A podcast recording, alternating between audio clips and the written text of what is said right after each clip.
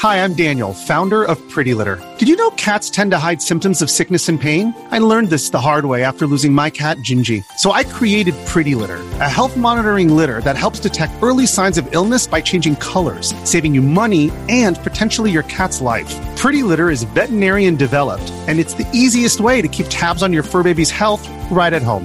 Go to prettylitter.com and use code SPOTIFY for 20% off your first order and a free cat toy. Terms and conditions apply. See site for details. 念佛、打坐、诵经、持咒啊，这些都是修行的必修课了。很多佛友呢，也都是经常行持这些善法，这个确实很好，非常有功德。有一些道友在因为刚刚接触佛法，对于怎么念佛最好，睡觉时能念佛吗？还有一些困惑之处。我们很多信友一般都是在家空余的时间修行佛法。因为家里的地方有限，不一定每一个信友家里都能有一个佛堂，所以很多时候啊，只能客厅做功课，或者在卧室打坐修行。只要是善法，都可以随时随地行持，不应该分别那么多。所以呢，在床上也是可以念佛，也是可以修行打坐的。二六时中不离三宝。一切处中皆可修行，而运用法门将寻常的睡眠转成修行也是很重要的，能使你在修行道上更为进步。晚上睡觉前呐，反省今天做了些什么，忏悔任何不好的行为，并下定决心绝不再犯，然后意念今天所做的善行。将白天可能积聚的一切功德回向所有众生，愿他们快速解脱。再踩狮子卧及右侧斜卧，右手置于右颊下，左臂安放在左侧上，这是佛陀入涅盘的姿势。接下来观想观世音菩萨如拇指般大小。坐在你心间红色四瓣莲花上，放出光芒，充满全身、房间，渐渐地播散至整个宇宙，万物都融入这一大片灿烂光阴中。保持这样的观想入睡。若你能以此修行方法来利用睡眠，白天的修行与夜晚的修行就能相融不断了。以此类推呀。你可利用方便法门，转白天的一切活动为修行，坐下就能不断融入座上的修行，彼此增长，使你进步神速。武则天朝的时候，并州啊有个陆氏参军，名叫于敞，有一次呢无缘无故的昏迷了整整三天，醒来后跟往常一样，一点生病的迹象都没有。家人和同僚们感到很奇怪呀，纷纷关切地问他怎么了。渔场坚称自己什么也不知道。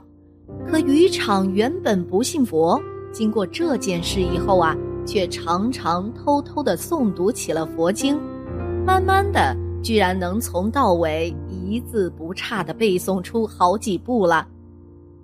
过了不久，渔场的妻子柳氏发现他有些异样。每到晚上一更左右，便躺在床上，闭着眼睛一动也不动。可是不一会儿就会气喘吁吁、大汗淋漓，好像很疲劳的样子。直到二更之后才能平复下来。柳氏以为啊，他得了什么怪病，就天天劝渔场请医生看看。渔场被柳氏唠叨烦了，这才告诉了他一个秘密。原来呀，渔场昏迷的那几天是被冥界征召了过去，冥王给他安排了一个职务，每天白天呢，渔场到滨州府衙供职，晚上还得到冥界报道，报道之后还要处理积压了一整天的公务，时间一长啊，身体呢就有些吃不消了，所以才会喘息流汗。渔场又安慰柳氏说。我在冥界能知道许多人间不知道的事，每当预知将有祸事发生，就可以提前准备应对的方法，以便逃过灾难。另外，冥王许下我很多好处，还答应啊，六年之后就会派人代替我，所以你就不要担心啦。还有，千万不要把这事泄露出去，否则冥王发怒，后果不堪设想。柳氏听完，那是又惊又怕，可是却毫无办法，只好每天更加精心的照料渔场了。过了五六年，有一次，并州有大量的流民发动暴乱，这些强盗打家劫舍，攻陷城池，一口气占领了两个县城。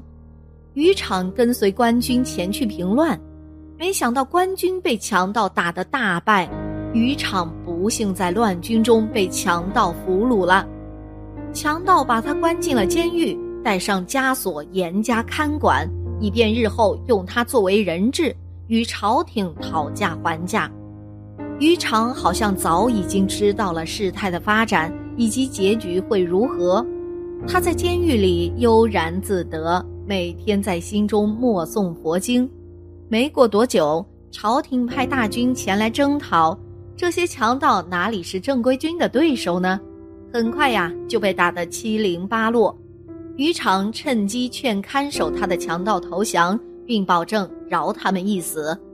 这些强盗啊，早已失去了斗志，于是就答应了渔场，立即献城投降。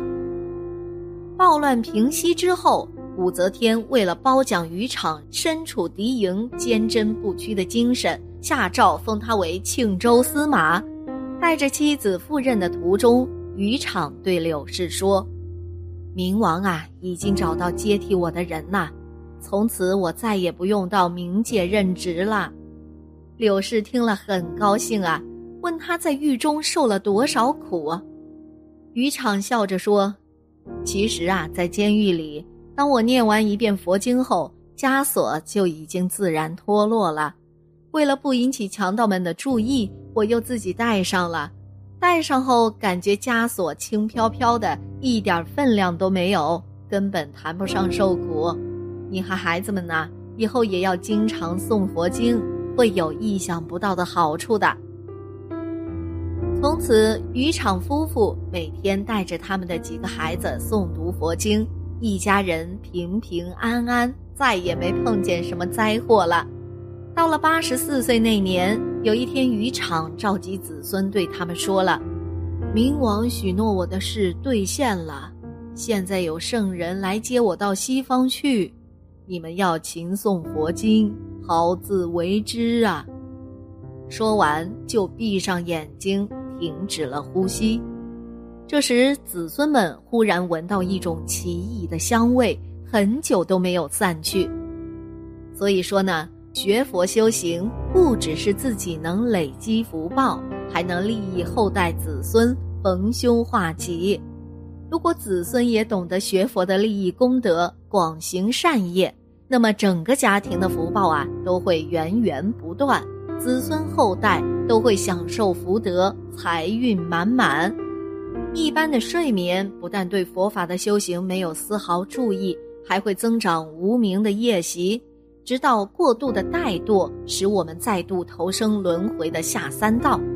因此，最重要的就是舍弃懒惰，集中精力，一心一意修行佛法了。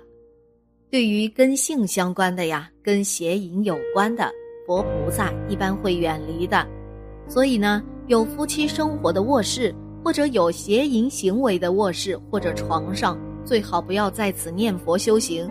因为这样有点不恭敬啊，自己心里也容易产生分别心。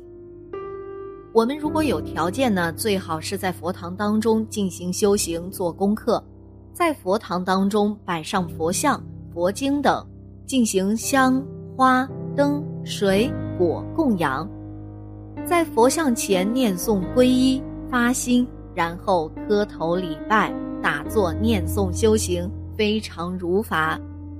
因为在佛堂的环境当中呢，可以安静端坐，焚香供养，这样营造一个修行的氛围，放下一切俗事，一心一意的修行，心无旁骛，满怀恭敬心和虔诚心，这样修行啊，能达到事半功倍的效果，功德无量。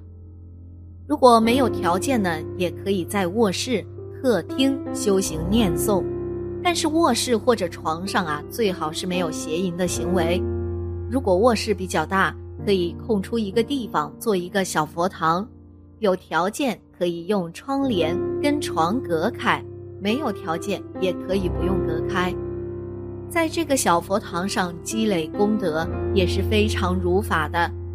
如果卧室比较小，不能腾出一块地方做小佛堂，那也可以在床上进行打坐、修行、念佛等。我们心怀恭敬心，摆上佛菩萨的图像。观想佛菩萨加持自己也是可以的。念佛修行需要的是信心、恭敬心、虔诚心，具足这三个心，可以随时随地念佛修行，可以不在意外在的形式。行持善法的时候，只要有机会有这份心，都可以随时随地去行持。听完讲解之后呢，相信你就会知道怎样在生活当中修行佛法了，非常有福气。愿师兄们在生活当中皆能随时随地念佛修行，人生处处是道场，随时随地皆修行，这样修行就可以成就量功德，一切吉祥如意。